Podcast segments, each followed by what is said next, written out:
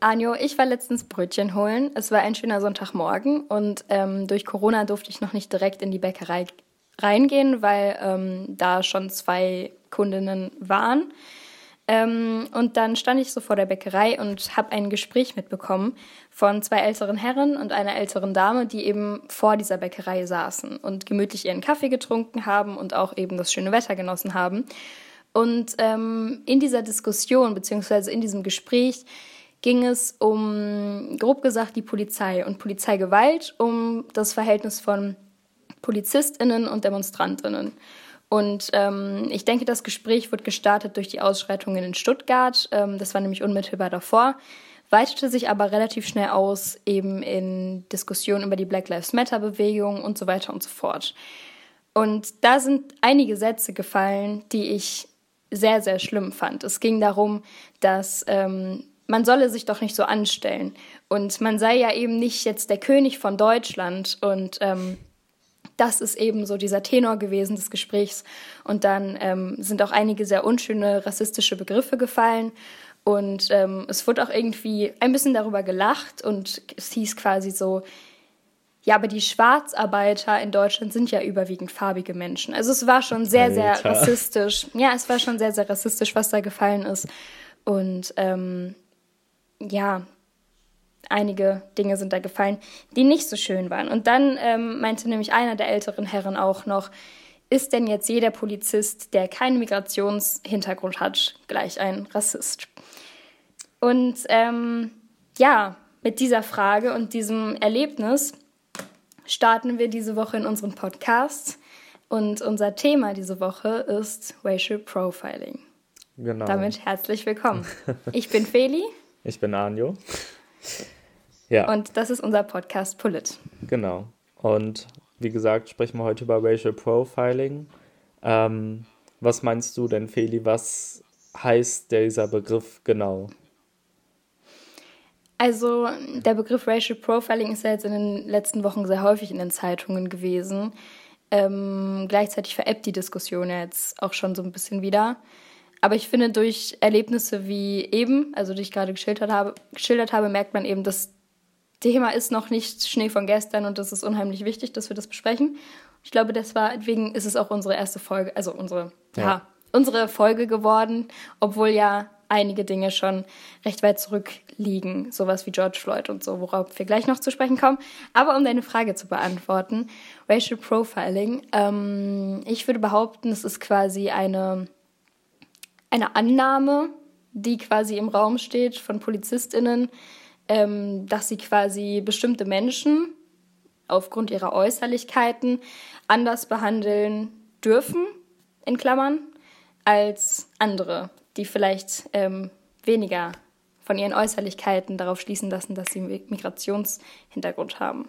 Ja, also ich habe äh, von der Bundeszentrale für politische Bildung, habe ich mir die genaue Bedeutung äh, habe ich mal rausgesucht und ähm, es, auf Deutsch heißt es ja rassistische Profilerstellung. Mhm. Und ähm, es ist halt so, dass PolizistInnen oder jede andere Sicherheitskraft, also irgendwie irgendeine Militär. Person, genau, oder einfach halt Security-Leute vom Club zum Beispiel, ein Türsteher, ah, okay. so, das kann halt auch schon sein. Ähm, die führen Maßnahmen durch, die nicht aufgrund einer konkreten Gefahr durchgeführt werden, sondern nur aufgrund von rassifizierten oder ethnisierten Merkmalen. Das mhm. ist die Hautfarbe oder die vermutete Religionszugehörigkeit oder auch vermutete sexuelle Orientierung. Das okay. heißt, dass halt Polizistinnen einfach in dem Sinne es muss ja gar nicht Gewalt sein erstmal. Es kann ja auch einfach nur sein, ein Polizist oder eine Polizistin geht durch einen Zug und macht eine stichprobenartige Untersuchung in dem Zug und spricht nur People of Color an, zum Beispiel. Mhm. Das wäre Racial Profiling. Und gleichzeitig ist es natürlich auch ähm, das, was wir immer wieder als Alltagsrassismus irgendwie ähm, bemerken. Vielleicht wir eher weniger, weil ähm, wir eben nicht ähm, People of Color sind und das wahrscheinlich in dem Ausmaß niemals kennenlernen werden. Ja. Aber es sind ja auch nur so Kleinigkeiten, wie zum Beispiel, dass ähm, farbige Menschen seltener in Clubs reinkommen. Und dann genau. heißt es eben, nee, sorry, äh, du kommst heute, heute genau. Abend nicht rein. Und dann wird gefragt, ja, warum denn nicht? Ja, du passt nicht ins, ähm, ins Schema. Ja. Und ähm, das ist ganz, ganz gravierend. Und ich finde halt, ähm, wenn wir über Rassismus in Deutschland sprechen, dann ist da häufig eine sehr, sehr große Abwehrhaltung, weil es immer heißt, Rassismus in Deutschland gibt es nicht. Aber das ist der falsche Konsens, das ist die falsche Diskussion, weil Rassismus in Deutschland gibt es. Aber ich glaube, dass die Menschen mit Rassismus immer Nazis in Verbindung bringen. Und ja, was wir lernen müssen. Und ich glaube auch, voll viele Leute sind so, ja, man sagt ja nicht mehr das N-Wort so und die mhm. denken nur Sprache ist Rassismus. Sie denken nur genau. Rassismus, äh, Wörter so, dass das Rassismus ist und alles andere nicht. Und deswegen, mhm. weil diese Wörter, okay, die gibt es eigentlich kaum in Deutschland, werden aber immer noch häufig gesagt, mhm. aber die gibt es halt eher weniger. Und deswegen denken, glaube ich, viele Leute, ja, Rassismus gibt es nicht mehr. Ja, und ich, also vielleicht ist es vor allem auch in Deutschland dann ähm, nochmal so ein großes Thema, weil Deutschland ja eben eine sehr krasse Vergangenheit hatte mit äh, diesem Thema und weil jetzt quasi so ein bisschen dann, ja, die Meinung ist, Deutschland hat sich genügend äh, mit der eigenen Ver Vergangenheit auseinandergesetzt und jetzt ist quasi Rassismus gleich mitbekämpft. Aber ich glaube, was wir halt lernen müssen, ist, dass es nicht die Diskussion ist, gibt es Rassismus, sondern wir müssen ähm, lernen, uns immer wieder selbst zu hinterfragen und auch ähm, Rassismus als etwas anerkennen, was eben nicht nur von Nationalsozialistinnen und ähm, so weiter und so fort und Menschen der ähm, rechten Szene irgendwie geschieht, sondern was immer wieder im Alltag passiert. Und ja. da ist Racial Profiling zum Beispiel ein sehr, sehr großes ähm, Problem. Ja, voll. Zum Beispiel, also wir beide sind ja einfach weiße deutsche Kartoffeln, die äh, extrem privilegiert sind und solche Erfahrungen wie Racial Profiling oder sonst Rassismuserfahrungen an uns selbst nie erlebt haben und auch nie erleben mhm. werden wahrscheinlich. Mhm. Äh, und wenn wir zum Beispiel irgendwie im Zug sitzen und da sind PolizistInnen, müssen wir keine Angst haben, jetzt äh, genau. stärker kontrolliert zu werden. Aber People of Color müssen leben ja dann tagtäglich mit dieser Angst, so was es kann passieren, dass ich jetzt hier kontrolliert werde und dann auch nicht nur vielleicht normal, also dass man, weiß ich nicht, irgendwie nur den Ausweis sehen will oder sonst was, sondern dass man auch wirklich körperliche Gewalt und psychische Gewalt vor allem ja auch erfährt. Und wie absurd ist das bitte, ähm, weil es allein über die Äußerlichkeiten ge geht und ähm, quasi eine Person, also ein Polizist, eine Polizistin oder wer auch immer, halt irgendjemand, der quasi in der Position ist, ähm, diese Art von Gewalt, sei es jetzt körperliche Gewalt oder psychische Gewalt, ähm, dass er, also diese Person ist dann dazu berechtigt, die ja irgendwie auszuüben. Also Ne? Ja. Und ähm, jetzt habe ich vergessen, worauf ich gerade hinaus wollte. Aber, aber ähm, ja, das ist ein bisschen, also das ist total wahnsinnig eigentlich, dass ähm, jemand subjektiv entscheidet, ähm, wie behandle ich jetzt eine Person und es geht nur aufgrund dieser Äußerlichkeiten. Ja. Und ähm, ja, das ist eigentlich schon Rassismus in einer sehr, sehr krassen Form. Es ist halt also, extrem struktureller Rassismus, weil genau. ähm, die PolizistInnen sind ja nicht haben ja nicht erst dieses Racial Profiling bekommen, weil sie PolizistInnen geworden sind, sondern hatten es mhm. schon vorher. Mhm. Und weil sie jetzt PolizistInnen sind, können sie, haben sie halt jetzt Macht und Gewalt, die sie ausüben können. So. Mhm. Ja. Ja, und das ist auch total problematisch, weil damit ja quasi eine ähm, offizielle Instanz ähm, des Staates eine ähm, ungeheure Macht hat, diesen strukturellen Rassismus weiterhin zu stärken. Ja. Und ähm, damit wird eben das Problem nicht angegangen und damit wird eben nicht versucht, das Problem wirklich zu bekämpfen, sondern damit wird es immer weiter bestärkt und das eben von einer, ähm, ja, von einer Staatsmacht, kann man ja in dem Sinne sagen. Und ähm, ja, genau. Ja, also da können, können wir direkt jetzt auch über weiterleiten zum nächsten Thema. Ähm, es gab ja vor ein paar Wochen ist schon, ist schon lange wieder her, ist glaube ich schon wieder fast einen Monat her, dass mhm. ähm, Horst Seehofer, Seehofer ja diese Racial Profiling Studie innerhalb der Polizei abgesagt hat, weil er meinte, ja. ähm, es ist per Gesetz nicht erlaubt, was natürlich stimmt, es ist per Gesetz nicht erlaubt. aber seine äh, Argumentierung war halt, deswegen gibt es es nicht. Ja. In der Polizei. Und ich habe dazu jetzt noch mal ein bisschen was rausgesucht. Und zwar, ähm, warum, also wer überhaupt diese Studie in Auftrag geben wollte. Weil es war halt nicht Horst Seehofer, weil das wäre ja paradox, hätte er sie erst aufgegeben und dann gestrichen. Und zwar hat die Europäische Kommission gegen Rassismus und Intoleranz äh, in ihrem aktuellen Bericht Deutschland diese Studie empfohlen. Also es war eine Empfehlung, aber auch eine sehr große. Und äh, die Bundesjustizministerin Christine Lambrecht von der SPD ähm, wollte halt diese Studie unbedingt durchführen und will sie auch immer noch. Also sie kämpft dafür, dass es noch durchgesetzt wird. Allerdings entscheidet das halt der Bundesinnenminister Horst Seehofer und er will sie nicht durchführen.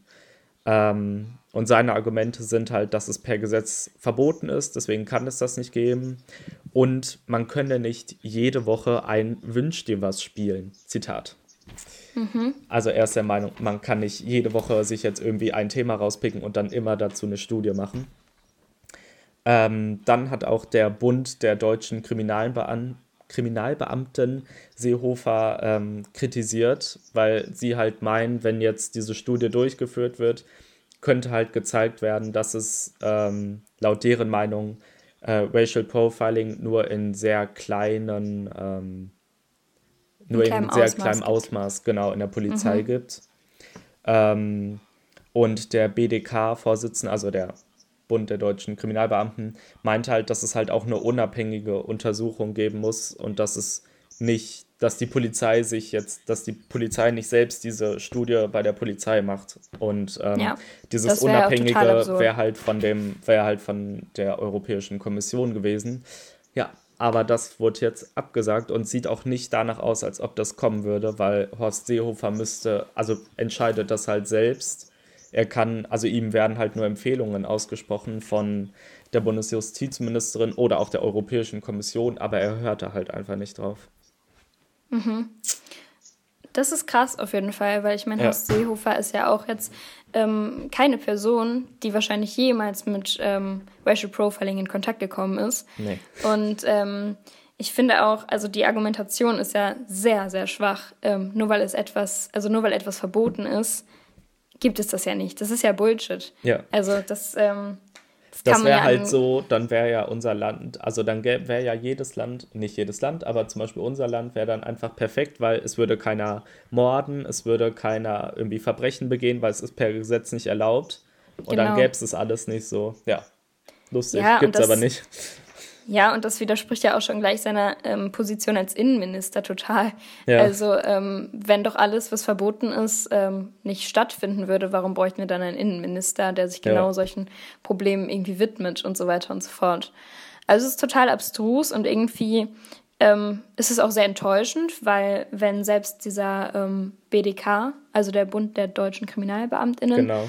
ähm, auch Befürworter ähm, dieser Studie ist, ähm, stellt sich ja eigentlich nur Horst Seehofer gegen ja. so eine Studie. Und da fragt man sich natürlich, warum ist es so? Woher kommt das und wie kann das sein? Und vor allem auch, wie kann das sein, dass eine einzige Person das so blockieren kann und ähm, dass es da nicht irgendwie einen Rat gibt oder halt irgendwie so etwas, ähm, ja, der sich damit auseinandersetzt. Ne? Das Problem ist halt, also ich glaube, ich meine, es ähm, können halt alle Ministerien ihm da eine Empfehlung aussprechen oder können halt auch dafür sein. Aber solange er dagegen ist, wird es nicht passieren. Das ist halt das große Problem. Also wie gesagt, es ist, ist echt nur so eine Person, die darüber entscheidet. Mhm. Das ist halt. Ja, und es, es ist auch total seltsam, weil ähm, es wird ja häufig von, also in diesem Moment wird ja wieder von weißen Menschen entschieden, über solche Themen. Und das ja. ist halt so abstrus, weil die weißen Menschen sind ja jetzt in erster Linie nicht davon betroffen. Und nee, warum ja. diskutieren wir dann über etwas, also wir tun es jetzt gerade ja in diesem Moment auch, aber wir sind eben keine Ent EntscheidungsträgerInnen. Ähm, und warum wird von weißen Menschen über so etwas, ähm, ja, diskutiert und warum wird da etwas entschieden, ähm, die das Problem so in diesem Sinne nie richtig erlebt haben und die nur Frage, von außen sagen können, wie die Frage der Fall ist. Halt also halt auch, warum ist Horst Seehofer dagegen, weil er selbst kann ja, also er selbst kann ja nichts verlieren.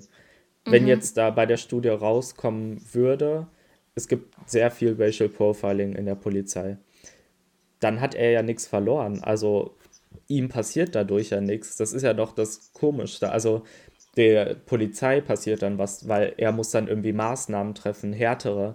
Und da muss man dann, also die Frage ist halt, wo ist das Problem? Warum macht man naja, diese Studie nicht einfach? Vielleicht ist halt einfach das das Problem, dass er einfach das Problem selber nicht sieht. Also er sieht kein Racial Profiling und er ist der Meinung, es gibt es nicht. Und dann, ähm, keine Ahnung. Ich finde es aber absurd, weil man man merkt ja, es gibt Racial Profiling. Also ja. es gibt, also häufig kommt dann ja auch immer wieder dieser Satz so, ja, wenn wir jetzt zum Beispiel über ähm, George Floyd oder so sprechen, ähm, in der letzter Zeit war das, in letzter Zeit war ja das somit das krasseste, was quasi passiert ja. ist. Ähm, dann kommt immer wieder dieser Satz, ja, aber wir leben ja in Deutschland. In Deutschland ja. gibt es sowas nicht. Ja. Und das ist Bullshit, weil auch in Deutschland gibt es immer wieder ähm, Fälle, wo Betroffene ähm, auf die Straße gehen, wo Betroffene sich äußern und irgendwie ähm, sagen, okay, das und das ist mir widerfahren und ich kann nichts tun.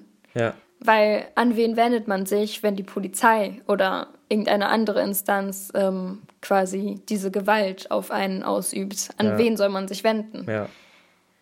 Mm, ja, genau. Vielleicht in dem Zusammenhang auch mit wem, an wen wendet man sich, wenn die Polizei ähm, bei einem was macht, äh, passt dazu natürlich auch Polizeigewalt. Mhm. Ähm, ist jetzt nochmal ein anderes großes Thema.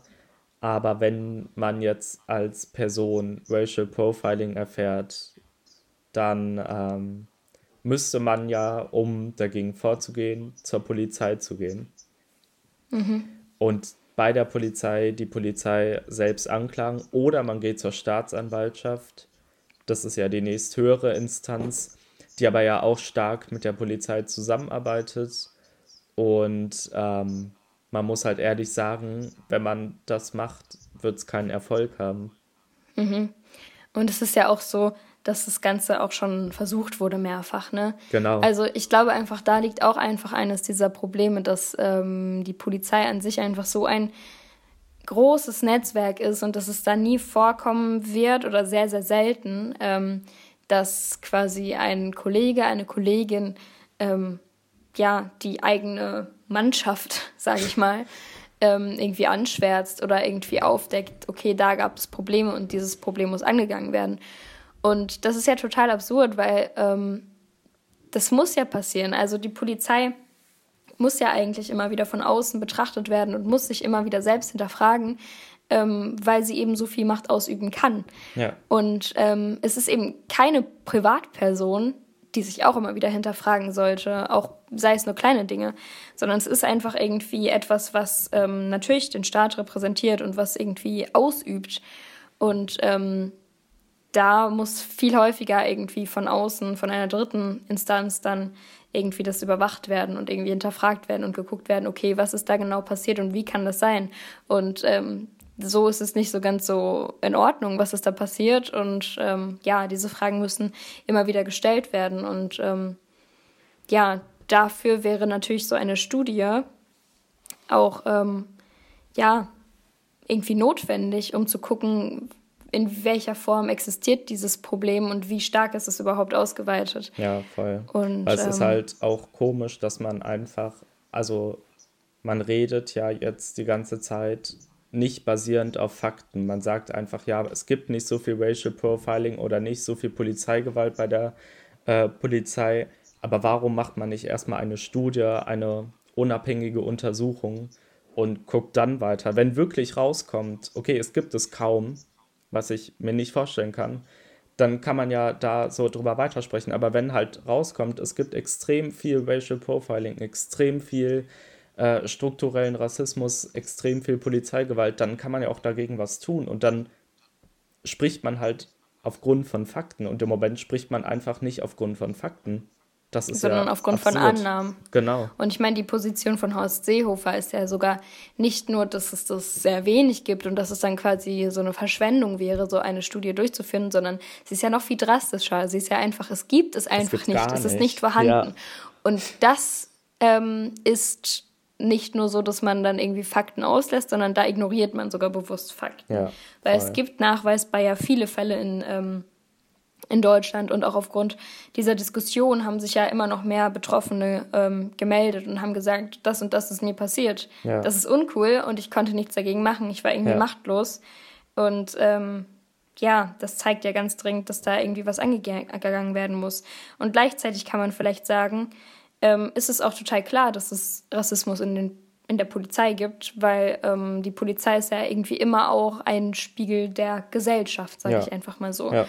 Und in der Gesellschaft gibt es eben extremen Rassismus, wie wir ja gerade auch schon besprochen haben. Ja. Und ähm, deswegen wäre es ja eher sehr verwunderlich, wenn es so etwas gar nicht geben würde in der Polizei. Ja. Und ähm, gleichzeitig wäre es eigentlich notwendig, dass es das überhaupt nicht gibt in der Polizei, weil es eben eine Instanz ist, die sehr viel Macht ausüben kann und die diese Macht eben auch ausnutzen kann.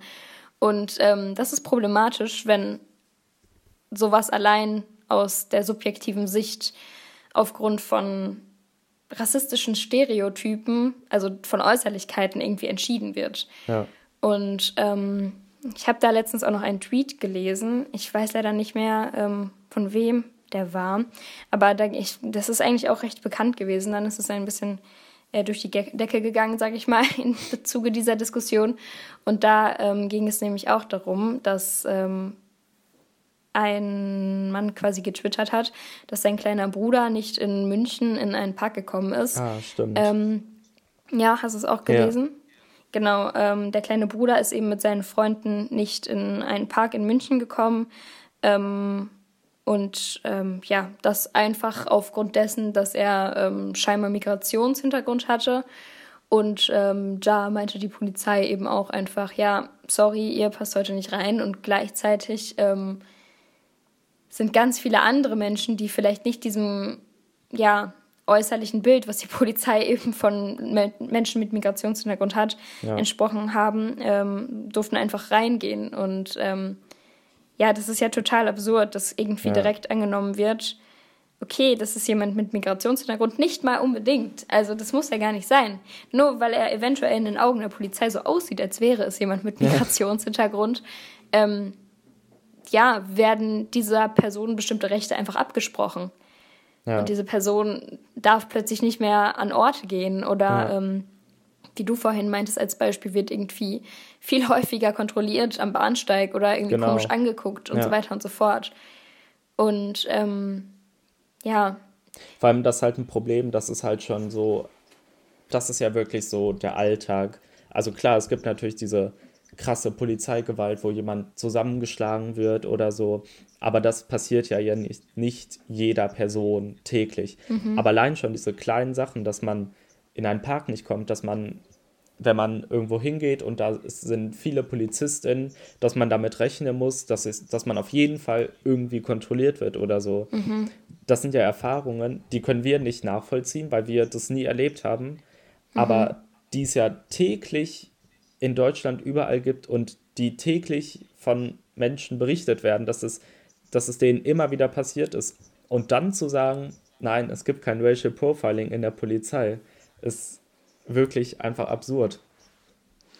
genau. Vor allem fragt man sich natürlich, was lösen diese ähm, auch scheinbar kleinen Dinge bei diesen Menschen aus, Ja. die eben dann Eben. ähm, damit Tag für Tag konfrontiert werden. Und es ist ja eben auch dann nicht nur ähm, der Rassismus in der Polizei, sondern es ist auch dieser Alltagsrassismus. Also es ist ja allein, wenn jemand ähm, in die Bahn steigt und äh, die Frau, die irgendwie zwei Plätze weiter sitzt, ähm, rafft plötzlich dann da ganz ähm, ängstlich ihre Tasche an sich. Ja. Einfach nur, weil irgendwie People of Color oder ähm, so in der Art eingestiegen ist. Oder keine Ahnung. Ähm, ich glaube, es gab jetzt ja auch ähm, so ein Experiment, so ein Social Experiment, ähm, dass quasi geguckt wurde, wenn jetzt ein Farbiger nach einem Handy fragt und irgendwie fragt, ob er sich das Handy mal kurz leihen kann, ähm, wie da die Leute reagieren. Mhm. Und wenn jetzt ein, eine weiße Person ähm, ja. nach dem Handy fragt, wie da die Menschen reagieren. Und das ist erschreckend gewesen, ja. ähm, was da für Unterschiede rauskam. Und ähm, das halt, auch wenn man denkt, dass ähm, Rassismus scheinbar eigentlich nicht mehr vorhanden ist, dass es doch so sehr noch Thema ist und ähm, dass wir das ganz dringend angehen müssen. Vor allem in unserem Alltag. Man muss sich immer wieder selbst hinterfragen und ich merke auch selber, irgendwie, man ist ja selbst nicht perfekt. Nee, und nicht. Ähm, auch wenn man sich total viel mit solchen Themen beschäftigt, merkt man immer wieder, ach so, ja, hm, das wusste ich noch gar nicht. Ja. Und ähm, das ist auch so ein großes Problem. Ähm, aber wenn es dann eben von so einer Instanz wie der Polizei ausgeht, ist es, glaube ich, nochmal ein viel, viel größeres Problem. Ja. Vor allem müssen wir ja uns, also wir müssen uns viel mehr mit äh, People of Color oder so unterhalten, mhm. wie die, was die für Erfahrungen damit gemacht haben, weil wir selbst es ja nicht erfahren haben. Und wenn mhm. wir jetzt nie mit denen reden würden, dann würden wir, würden wir sagen, es gibt keinen Rassismus in Deutschland, mhm. weil wir selbst es ja nicht erfahren. Ja, genau. Und deswegen, halt man muss einfach Problem. viel mehr diesen Menschen zuhören und die auch sprechen lassen und dann auch gerade müssen die viel mehr, äh, wie sagt man, Rederecht haben. Bei so Sachen macht man eine Racial Profiling-Studie bei der Polizei. Mhm, Weil uns beiden wird es, also es ist in dem Sinne egal, ob diese Studie durchgeführt wird oder nicht, weil wir selbst haben ja nichts davon in dem Sinn. Wir wissen mhm. nur hinterher, ja, es gibt viel Racial Profiling, aber Menschen, die das tagtäglich erfahren, denen, denen ist es ja wirklich eine Hilfe, weil danach dann in der Polizei was gemacht wird, damit dieses Racial Profiling viel weniger wird, am besten gar nicht mehr da ist. Vor allem wird es dann auch zum ersten Mal, mal anerkannt, dass es wirklich der Fall genau. ist und das eben von einer neutralen Studie. Und ähm, damit komme ich ja dann auch so ein bisschen wieder zu der, äh, zu der, ähm, zu meinem Erlebnis ähm, vor der Bäckerei vom Anfang zurück.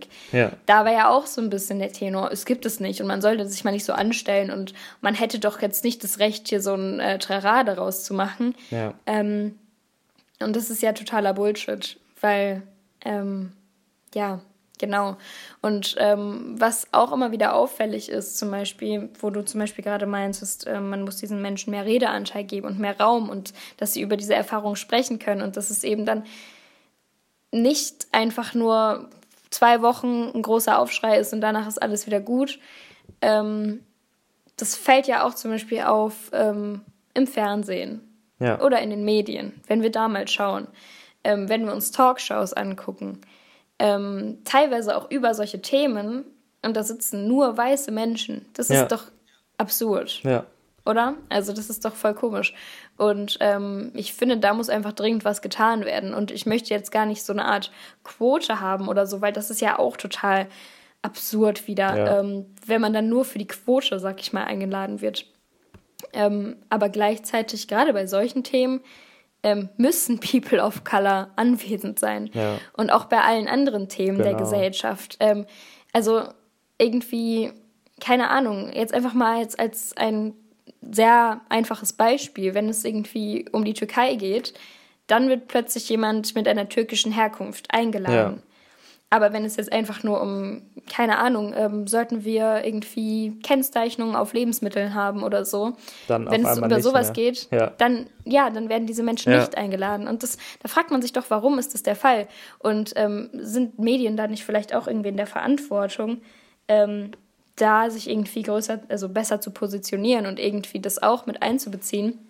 Ähm, weil ja, da wird natürlich auch wieder so ein Bild der Gesellschaft gespiegelt und das hilft vielleicht auch, ähm, gewissen Alltagsrassismus abzulegen. Und ja. Ähm, ja, einfach wenn viel mehr Diversität auch in den Medien zu sehen ist, dann wird es eben immer normaler, so ja. dumm das klingt. Ja. Aber dann ist es irgendwie, es wird viel mehr dann, ja, die Menschen so, haben das dann Ding vielleicht ist, nicht mehr so diese, halt, weiß ich nicht. Wenn jetzt wie du gerade meintest, wenn jetzt äh, zum Beispiel eine Frau mit Kopftuch in eine Talkshow eingeladen wird, weil es um den Islam geht, dann wird auch vorausgesetzt, dass sie für den kompletten Islam spricht. Genau. Das alles, was sie sagt, das ist dann die Meinung von dem kompletten Islam. Sie kennt mhm. jede Person, die ein, äh, ja, islamischen Glauben hat. Und aber wenn ja. dann zum Beispiel, weiß ich nicht, eine Christin äh, eingeladen wird, dann spricht sie als Einzelperson.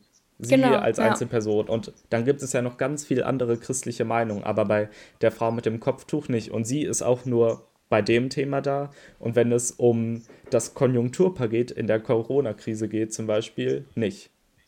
Ja, das ja. stimmt. Und das ist, ähm, ich glaube, da ist ganz viel Handlungsbedarf und da kann man so Voll. viel noch tun.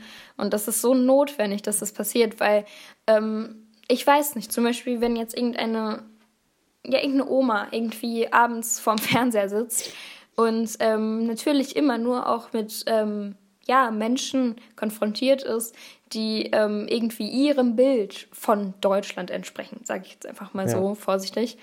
Ähm, dann lernt diese, dann lernt diese Oma ja auch nie irgendwie vielleicht aus ihrem Horizont irgendwie aus ihrem Bild auszubrechen und ihren Horizont zu erweitern. Ja, sondern dann ist es einfach, dieses Bild bleibt dann einfach so und es wird ja. nicht hinterfragt.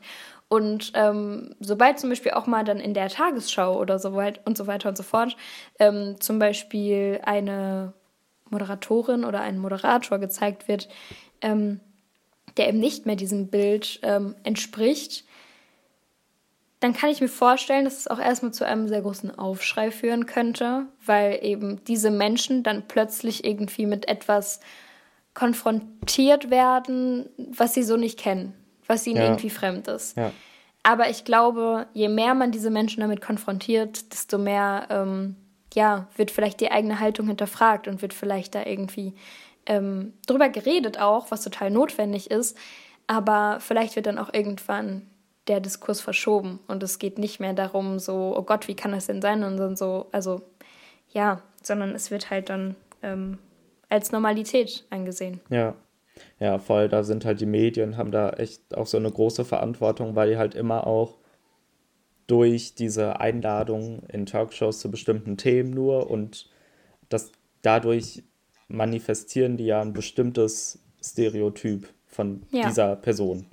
Und ja. wenn diese Person sonst nie bei anderen Themen da ist, dann die ähm, ZuschauerInnen werden halt immer diese, dieses Bild von der Person dann behalten. So, ah, zum Beispiel ja, jetzt die total. Frau mit dem Kopftuch, ja, sie kann nur für den Islam sprechen und auch für den ganzen und alle anderen Themen, das kann sie nicht. So.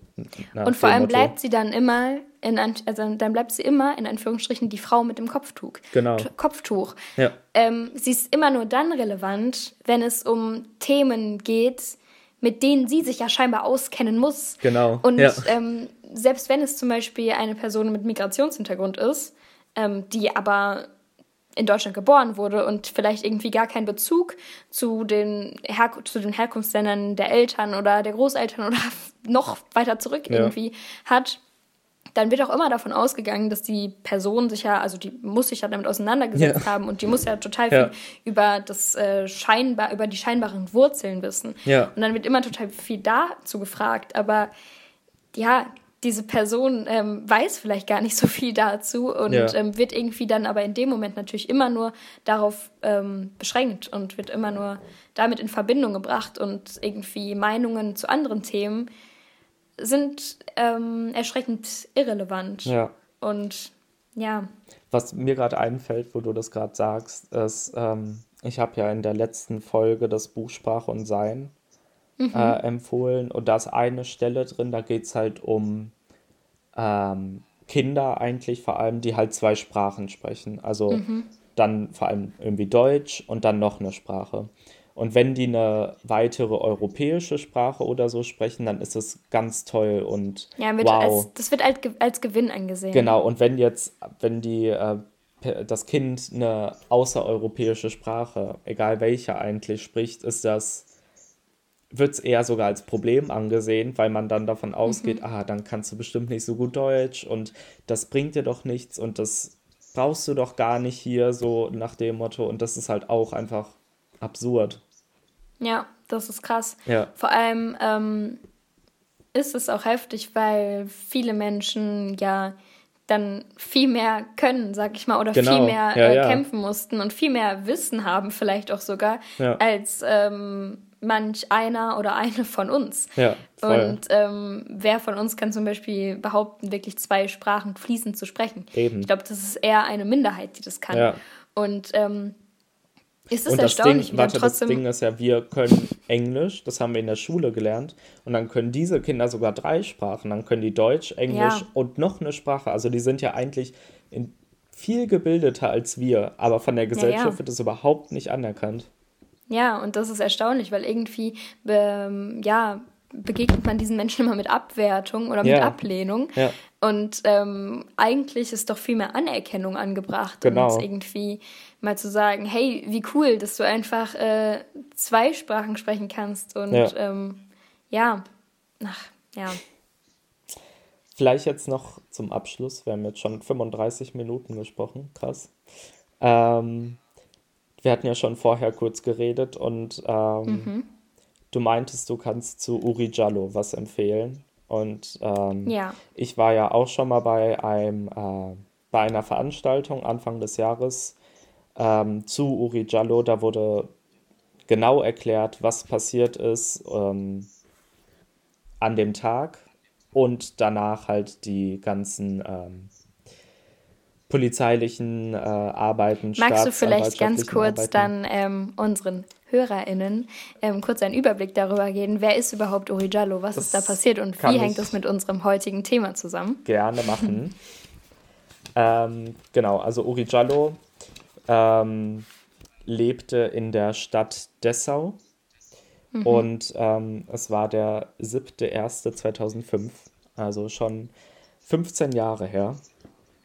Und ähm, er war halt ähm, draußen auf der Straße und hat ähm, zwei Frauen äh, gefragt, ob er ihr Handy haben kann. Dasselbe, mhm. was du auch schon vorhin angesprochen mhm. hattest. Und die haben sich dann halt belästigt gefühlt und die Polizei gerufen. Ähm, in wie genau er die jetzt belästigt hat, ist nicht nachweisbar, kann ja sein. Auf jeden Fall war dann halt die Polizei da und die hätte jetzt einfach eigentlich nur seine Personalien aufnehmen dürfen und ihn gehen lassen, weil er nichts Gravierendes gemacht hat. Die haben ihn aber mitgenommen auf die ähm, Polizeiwache und ähm, haben ihn untersuchen lassen von einem Arzt, ähm, wo nichts festgestellt wurde, keine Krankheiten, nichts gebrochen, sonst irgendwas. Und dann wurde er in eine Zelle gesperrt, wo er auch ähm, an Händen und Füßen angekettet wurde und er lag halt auf dem Boden. Das ist schon eigentlich alles Gesundheit. Das ist eigentlich schon alles illegal. Die hätten da vorher den ähm, Richter um Erlaubnis fragen müssen, ähm, dass sie ihn da anketten dürfen und untersuchen dürfen. Das ist schon alles illegal, aber gut, dafür wurden die bis jetzt auch noch nicht irgendwie äh, bestraft. Auf jeden Fall ähm, wurde dann äh, alle zwei Stunden wurde in die Zelle, wurde da kontrolliert und äh, es war auch eigentlich an sich alles gut. Ähm, so und irgendwann ähm, ging der Feuermelder los oder der Alarm. Ähm, allerdings hat äh, der Beamte oder die Beamte, die dafür zuständig war, diesen Alarm irgendwie, weiß ich nicht, wahrzunehmen, hat den zweimal ausgemacht und meinte, ach, das ist schon einfach nur ein Fehlalarm, mhm. was schon komisch ist bis dann der Hauptalarm angeht und den kann man nicht ausmachen. Dann hat sie bei der Feuerwehr angerufen ähm, und hat auch sehr lange, also haben, man hat dieses Gespräch gehört, hat sehr lange gebraucht, um irgendwie das zu erklären. Auf jeden Fall kam dann die Feuerwehr und in der Zelle von Uri Jallo hat es gebrannt. Ähm, er ist verbrannt komplett. Ähm, genau. Und da ist halt die Sache, er wurde halt vorher kontrolliert, er hatte kein Feuerzeug bei sich, kein Messer, nichts. Ähm, er war angekettet. Vor allem wurde er auch, vor allem wurde er ja auch ähm, dann in diesem Arztzimmer, sag ich mal, bis auf die Unterhose ausgezogen. Genau. Ähm, und war quasi so gut wie nicht mehr bekleidet. Also genau. wo soll er irgendwas versteckt ja. haben können? Und wie gesagt, er war halt angekettet und lag auf einer mhm. brandfesten Matratze. Ähm, da hätte man erst 10 cm weit tief schneiden müssen, oben diese Schicht ab, um darunter mhm. an den Schaumstoff zu kommen, den, der dann brennbar war, aber was ja nicht war. Das ist die Ausgangssituation eigentlich. Und ähm, dieser Fall, also da wurden halt Beweise wurden weggeworfen von äh, den Beamten, Beamtinnen, was dann eigentlich auch hinterher egal war. Es wurde hinterher beim Gerichtsmediziner zwar festgestellt, dass er Rippenbrüche hat ähm, und auch eine gebrochene Nase, was vorher beim Arzt, wo er noch gelebt hat, ja nicht festgestellt wurde. Das wurde aber auch ignoriert. Ähm, genau, und eigentlich kann man halt sagen, wurde halt von der Staatsanwaltschaft, von den GerichtsmedizinerInnen, von den PolizistInnen, wurde alles einfach versucht, damit äh, da nichts bei rauskommt. Und es ist auch nichts bei rausgekommen. Also bis heute wurde da jetzt kein Beamt, Beamter oder Beamtin für angeklagt. Es ähm, der Fall liegt eigentlich in dem Sinne immer noch offen, da halt ähm, diese Familie immer weiter dagegen anklagt, weil mhm.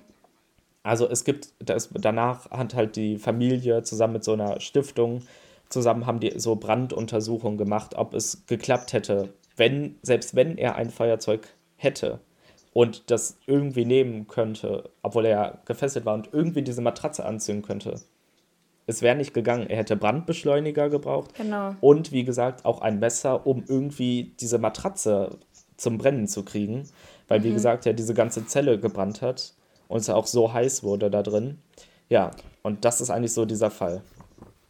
Ja, und ähm, vor allem wurden ja auch, wie du schon meintest, dann gewisse Untersuchungen durchgeführt dann von der Familie und dieser Stiftung. Und ähm, da ist ja auch ähm, rausgekommen, dass Uri Jallo Verbrennungen eines solch hohen Grades hatte, ähm, die mit einem Feuerzeug allein überhaupt nicht möglich gewesen wären. Genau. Und ähm, das Feuer hätte sich auch nicht in der Form ausbreiten können, wenn es wirklich nur ein einfaches Feuerzeug, von dem immer noch die Frage bleibt, wo soll es gewesen sein, ähm, ja. gewesen wäre. Und ähm, ja, dieser Fall zeigt ja ganz klar, dass ähm, eben die Frage, die vorhin schon quasi in den Raum geworfen, geworfen wurde, ähm, in Bezug zum Beispiel jetzt auf George Floyd und so weiter und so fort oder halt diese Aussage vielmehr, ja, aber wir sind doch in Deutschland, in Deutschland passiert sowas nicht.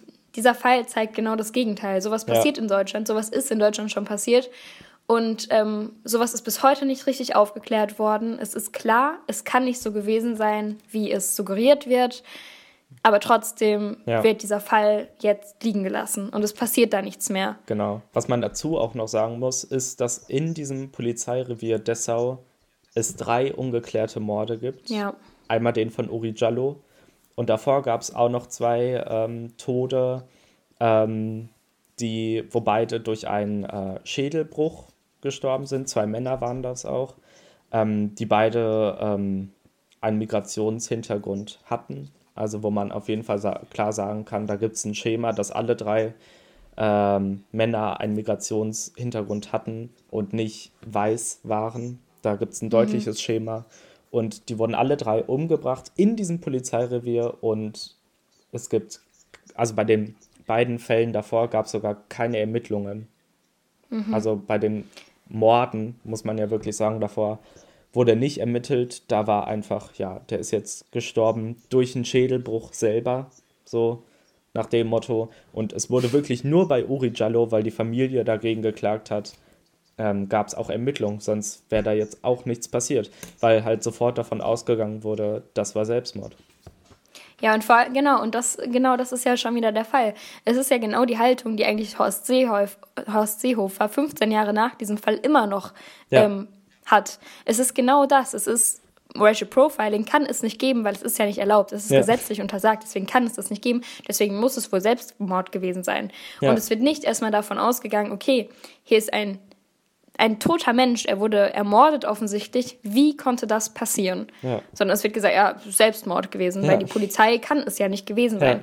Und jetzt gibt es eben Untersuchungen und ähm, ja, auch wirklich ExpertInnen, die sich damit auseinandergesetzt haben und sagen, es kann kein Selbstmord gewesen sein. Ja. Und ähm, selbst jetzt wird dieser Fall immer noch nicht angegangen. Genau. Und ähm, ja, ich habe zu diesem Thema, wer sich damit noch ein bisschen mehr auseinandersetzen möchte, was sich wirklich, wirklich lohnt, was wirklich interessant ist und was andererseits auch sehr schockierend ist, ähm, ja, habe ich noch einen Tipp der Woche. Ich habe auch einen Tipp. ähm, Ja, ich habe auch noch einen Tipp. Also Ach, ja. das Thema ist echt, wir haben ja gerade schon gesagt, wir möchten ähm, diesen Menschen quasi eine Plattform geben, die davon berichten, von ihren Erfahrungen. Und wir sind jetzt nun mal auch nicht in der Position, dass wir solche Erfahrungen aus erster Hand ja erzählen können oder berichten ja. können. Und deswegen gibt es dann diese Woche ein paar mehr Empfehlungen, von genau. denen es wirklich auch zum Teil notwendig ist, wie ich finde, ähm, sich damit mal zu beschäftigen und sich diese Dinge mal durchzulesen oder anzuhören. Genau, jetzt aber mein erster Tipp ist von, ähm, also ist auch ein Podcast, ist eine fünfteilige Podcast-Serie, äh, sage ich jetzt einfach mal. Ähm, genau, und das sind fünf Folgen und es beschäftigt sich mit dem Fall Uri Jallo und ähm, das Ganze ist von dem WDR 5 Tiefenblick. Ähm, also einfach mal eingeben Uri Jallo, WDR 5 Tiefenblick. Das ist total interessant, es ist total detailliert. Also das ist wirklich von einer ähm, Journalistin, die sich da über Jahre hinweg ähm, mit auseinandergesetzt hat und ähm, diesen Fall eben nach und nach aufgearbeitet hat und eben auch unterschiedliche Perspektiven und Annahmen mit reingenommen hat. Ähm, zum Beispiel cool. diese, dieser Aspekt, dieser Aspekt, Aspekt, oh Gott, dieser Aspekt des Selbstmordes und so weiter und so fort. Ja. Und ähm, das ist super interessant gewesen und das ist total schockierend. Und ich hatte danach erstmal ein ganz, ganz komisches Gefühl, weil ich es nicht fassen konnte, dass dieser Fall nicht angegangen wird. Ja. Ähm, aber es lohnt sich wirklich und ich glaube, es ist sehr wichtig, sich damit zu beschäftigen. Ja, mein Tipp die Woche, der Woche ist äh, ein Buch wieder. Ähm, das äh, heißt Exit Racism und ist von Tupoka Oget. Und ähm, das ist, glaube ich, vor allem halt auch für weiße Menschen geschrieben, weil mhm. also dadurch ist mir so klar geworden, sie beschreibt, dass, dass wir in einem Happy Land sind, so dass mhm. wir beide, das, also oder alle weißen Menschen, weil wir ja nie Rassismuserfahrungen erfahren. Ähm, und da, finde ich, schreibt sie halt recht gut, wie man, also da schreibt sie halt, wie so ihr Alltag ist und von anderen People of Color und also da lernt man irgendwie so, wie man aus diesem Happy Land rausgehen kann und Rassismus in seinem Alltag sieht. So, mhm. deswegen, also. Also eigentlich so ein bisschen diese, ja, ein bisschen das Thema auch wir sind total privilegiert, weil genau. wir müssen uns theoretisch nicht mit diesem Thema auseinandersetzen. Genau. Weil wir damit in erster Linie nie in Kontakt kommen werden. Genau. Und wir können uns damit auseinandersetzen, wir müssen es aber nicht. Ja. Aber ich finde gerade diese Fälle und ach, immer mehr, was jetzt so auskommt und auch Black Lives Matter, was jetzt leider schon wieder so ein bisschen veräppt und so weiter und so fort, es zeigt, es ist so notwendig, dass wir uns ja. damit auseinandersetzen, weil es ist ähnlich wie bei anderen strukturellen Problemen. Ähm, es reicht eben nicht, wenn People of Color alleine kämpfen, sondern genau. wir müssen Seite an Seite mit ihnen da stehen. Ja. Und diesen strukturellen Rassismus, für den wir maßgeblich verantwortlich sind, ähm, bekämpfen. Und ja. dazu habe ich auch noch einen Buchtipp. Es ist aber allerdings auch ähm, auf Spotify als Hörbuch ähm, ja, anzuhören. Also für ah, alle, die cool. vielleicht nicht so gerne lesen. Ähm, ich glaube, Exit Racism auch sogar. Ich weiß Echt? es nicht, muss man einfach mal schauen. Ja, ja ich glaube, ich würde jetzt aber nicht drauf wetten. Also äh, für alle, die sehr gerne sich ein Buch in den Schrank stellen wollen, wollen oder ein Buch mal lesen wollen, ähm, ist es jetzt auch, glaube ich, relativ populär geworden ähm, in der letzten Zeit, was weiße Menschen nicht über Rassismus hören wollen, aber wissen sollten. Ähm, von Alice Hesters oder Hasters. Es tut mir sehr leid, wenn ich den Namen nicht komplett richtig ausgesprochen habe. Ähm, ich mag das Buch total gerne. Ich habe mit anderen Leuten darüber gesprochen. Manchen gefällt es nicht ganz so gut, weil es eben als ein Roman geschrieben ist. Das finde ich allerdings ähm, das Schöne daran, weil es eben genau dann zeigt, dass es ihre subjektive Sicht ist und ihre Erfahrungen. Und ähm, gleichzeitig schreibt sie eben auch, dass sie natürlich nicht über den kompletten Rassismus an sich, der ja noch so vielschichtig und vielseitig ist, sprechen kann, sondern eben ähm, ja, über den Rassismus, den sie als eine ähm, Frau erhält, ähm, die eben einen Elternteil aus einem, ja, aus Deutschland hat und einen Elternteil aus einem, äh, aus den USA hat. Ähm, genau. Also als große cool. Empfehlung, das auf jeden Fall ähm, fand ich sehr, sehr lesenswert und da sind auch viele, ähm, ja, Zitate aus deinem Buch noch aufgegriffen. Ah. Also ähm, sie bezieht sich da noch auf mehrere Bücher. Ähm, also befinden sich in dem Buch auch noch weitere Empfehlungen, könnte man so sagen. Und wie gesagt, es gibt es auch als Hörbuch. Also nice. sehr interessant und ähm, sehr lesenswert. Ja. Okay, ich glaube, wir sind am Ende. Ja. Es war spannend. Ja, und wir sind uns natürlich darüber bewusst, dass wir da jetzt ein sehr, sehr großes Thema mit angefangen ja. haben, was man, worüber man sich eigentlich wahrscheinlich in einem ganzen Podcast drüber unterhalten könnte. Ja. Ähm, aber ich glaube, um ja, das Ganze irgendwie so kurz anzusprechen und irgendwie versuchen, mal einen groben Überblick darüber zu geben, ähm, ja, haben wir das jetzt eigentlich ähm, relativ flott gemacht. ähm, genau, und damit wären wir dann auch am Ende unseres Podcasts für diese Woche. Genau. Und entlassen euch mit ähm, vielen Empfehlungen und Tipps. Mm, und dann sehen wir uns oder hören wir uns in der nächsten Podcast-Folge wieder, würde ich sagen. Genau. Tschüss. Tschüss.